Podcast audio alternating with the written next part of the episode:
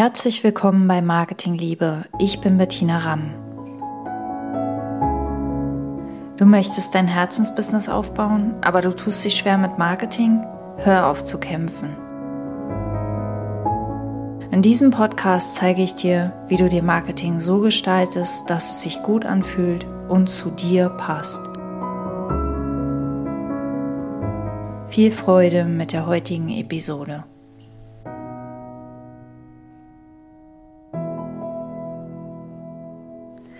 Aloha, herzlich willkommen bei Episode 14 von Marketing Liebe. Heute geht es um Content Marketing und zwar ganz konkret die Frage, wie finde ich Themen? Oder auch Hilfe, ich weiß nicht, was ich posten soll.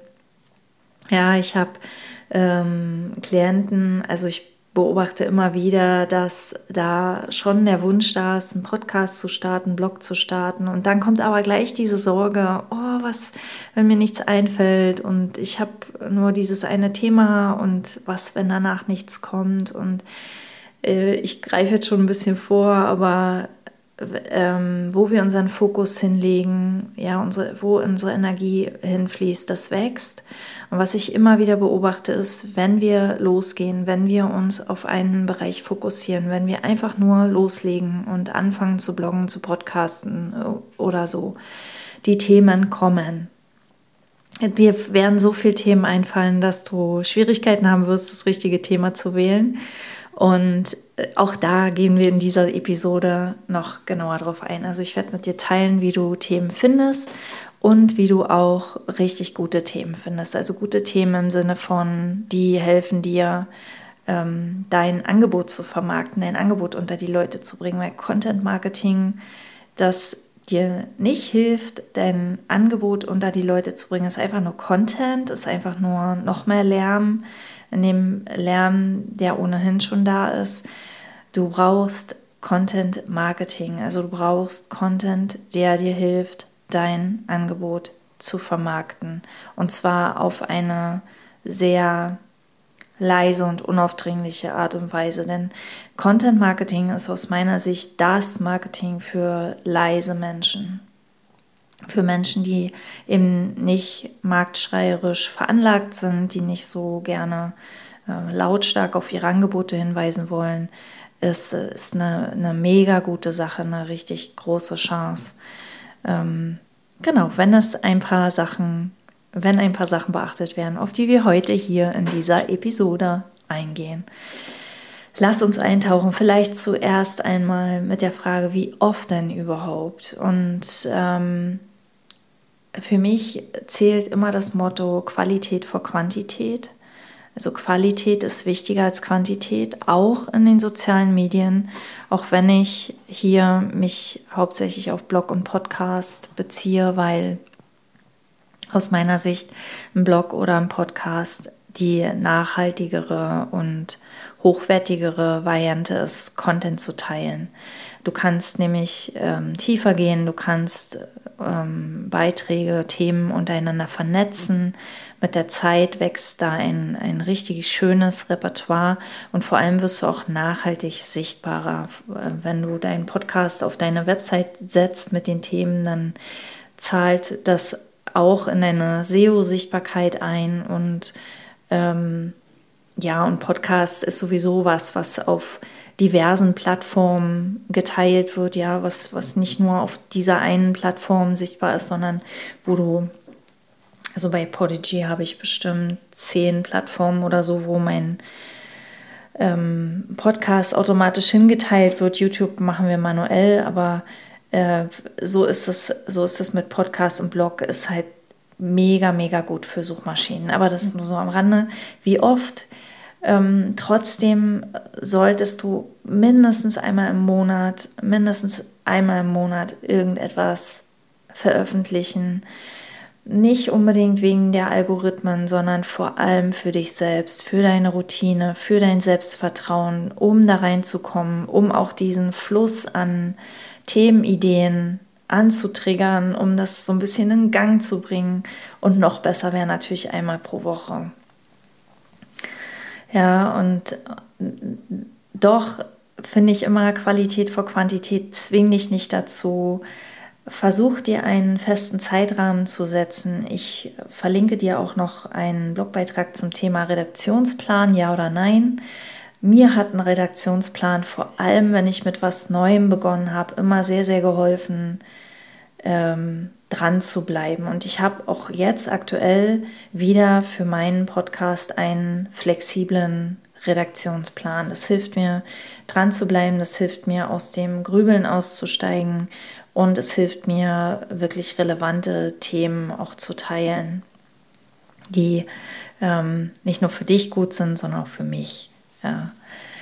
Genau, also wie findest du gute Themen in drei Schritten? Ich habe das drei Schritte genannt. Ich werde diese drei Schritte im, gleich mit dir teilen. Vielleicht erstmal noch, was sind gute Themen? Was, was sind überhaupt gute Themen?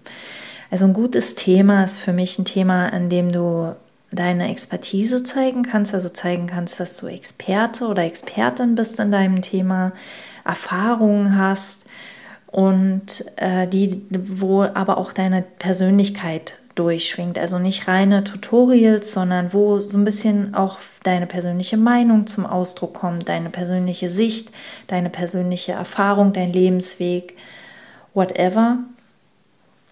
Gute Themen helfen dir, deine Grundbotschaft rüberzubringen, also die, das, was durch dich in die Welt möchte, was durch dich deine Philosophie, wenn du so willst, ähm, die, du, die du gerne in die Welt bringen willst, das, was du möchtest, was, was jeder wissen sollte.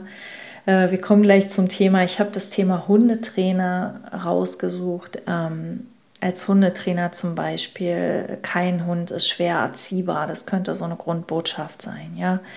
Und ein gutes Thema hilft dir natürlich immer auch auf dein Angebot hinzuführen und dann dein Angebot zu verkaufen.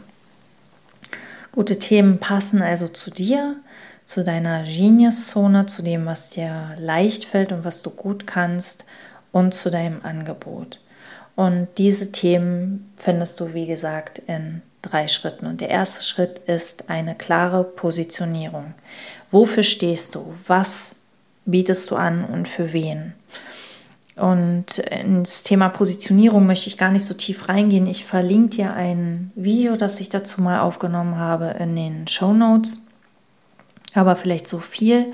Deine Positionierung kann entweder eine sehr spitze Nische sein, ja, etwas sehr Spezielles. Zum Beispiel, wenn du Hundetrainer bist, ähm, der Hundetrainer für schwer erziehbare Tierheimhunde oder für große Rassen oder für äh, leichtfutterige Hunde, also die schnell fett werden.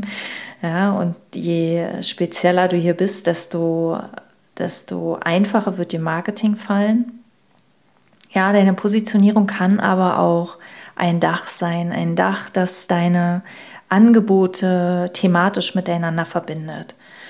Ja, zum Beispiel, wenn du ähm, Hundetrainer oder vielleicht Hundegesundheitsspezialist bist, dann bist du Hundetrainer und bist Hundefutterberater und vielleicht auch noch der, der die Krallen schneidet. Sehr improvisiert jetzt gerade, aber genau, das wäre dann dein Dach. Genau, wenn du deine Positionierung hast, dann überlege dir Dachthemen. Das ist sehr, sehr hilfreich, ähm, um immer wieder neue Ideen Kreativität so in Gang zu bringen. Ich habe dazu mal ein, ein Worksheet erarbeitet, das kannst du dir kostenlos runterladen. Das verlinke ich dir in den Show Notes. Da kannst du äh, deine, deine Dachthemen zu deiner Positionierung festlegen. Das sind so zwei bis drei Grundthemen, zu denen du halt immer wieder Inhalte teilst. Also wenn du zum Beispiel Hundetrainer bist, dann, dann könnte das ähm, gesunde Ernährung, Bewegung und Bewegungsmangel und Krankheitssymptome sein. Oder du guckst noch ein bisschen über den Tellerrand und guckst, was deine Klienten sind ja nicht die Hunde, sondern die Hundebesitzer. Was brauchen die?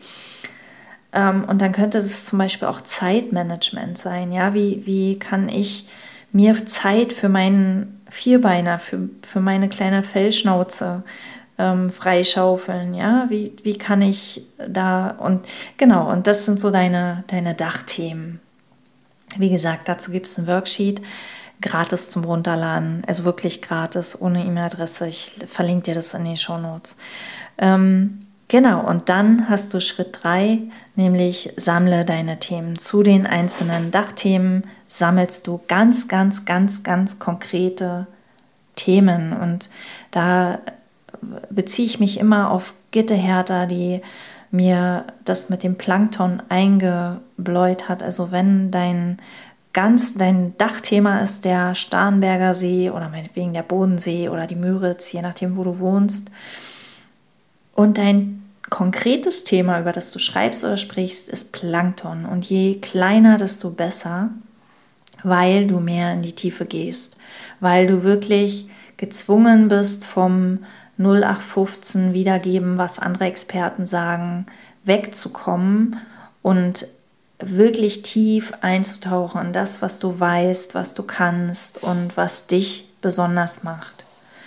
Und ähm, du kannst dich dabei inspirieren lassen von, was deine Kunden immer wieder fragen, was Interessenten immer wieder fragen, was deine Kunden nicht fragen, aber vielleicht fragen sollten ja, was sie, was sie nicht wissen, was sie fragen sollten, aber wo du weißt, okay, das sollten sie aber eigentlich wissen.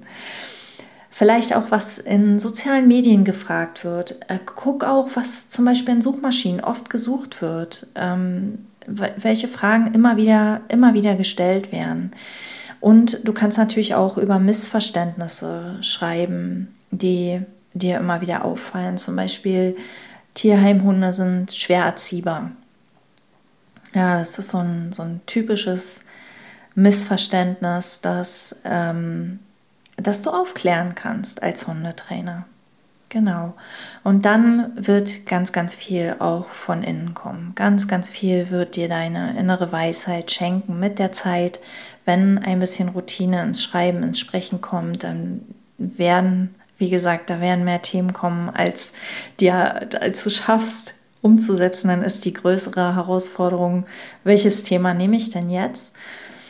Und da gucken wir jetzt auch noch mal hin, was, was sind eigentlich Themen, die den Titel Marketing verdienen, ja, die nicht nur Content sind, sondern Content Marketing, die dir helfen, dein Angebot zu verkaufen. Und Content Marketing braucht heutzutage drei Dinge, nämlich zum ersten Konsistenz, da haben wir schon drüber gesprochen einmal die Woche bis mindestens einmal im Monat wirklich dran zu bleiben. Dann die Qualität, also liefere wirklich einen Mehrwert, indem du in die Tiefe gehst, indem du nicht nur wiederkäust, was andere sagen, sondern indem du deine persönliche Sicht, deine persönliche Botschaft mit einflechtest und Relevanz, nämlich die Themen müssen zu deinem Angebot passen. Und das bedeutet, dass dein Content Marketing dir dabei hilft, mm, bei den Menschen, die für dich gemacht sind